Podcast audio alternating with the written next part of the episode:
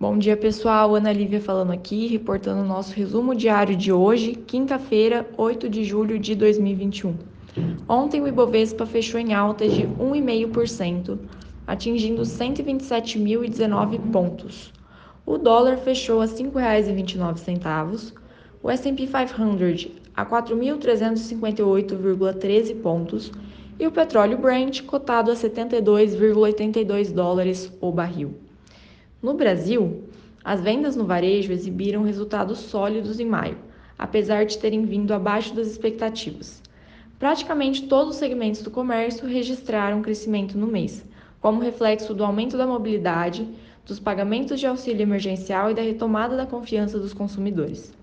Hoje, houve também a divulgação do Índice Nacional de Preços ao Consumidor Amplo, o IPCA, que subiu 0,53% em junho, após uma alta de 0,83% no mês anterior, levemente abaixo das expectativas, tanto da XP quanto do consenso de mercado, que esperava uma elevação de 0,59% em comparação a maio.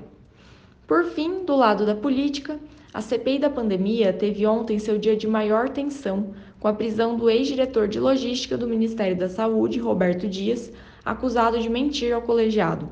Ele acabou solto depois de pagar mil reais, mil e cem reais de fiança, mas o incidente acabou por contaminar o plenário e expôs divergências entre o presidente da CPI, Omar Aziz, e o do Senado, Rodrigo Pacheco, sobre o tom empregado às Forças Armadas durante a sessão.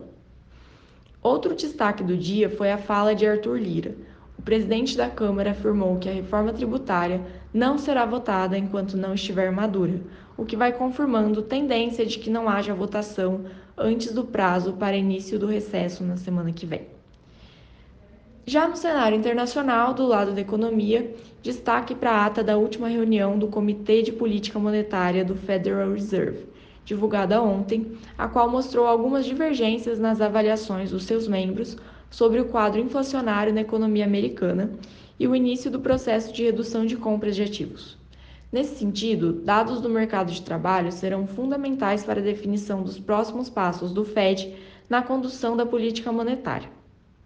Ainda na cena internacional, o Banco Central Europeu realiza hoje um anúncio formal sobre sua revisão de estratégia de política monetária, a qual desde 2003, que agora deve envolver uma meta explícita de inflação de 2%, versus a meta atual de abaixo, porém próximo a 2% no médio prazo.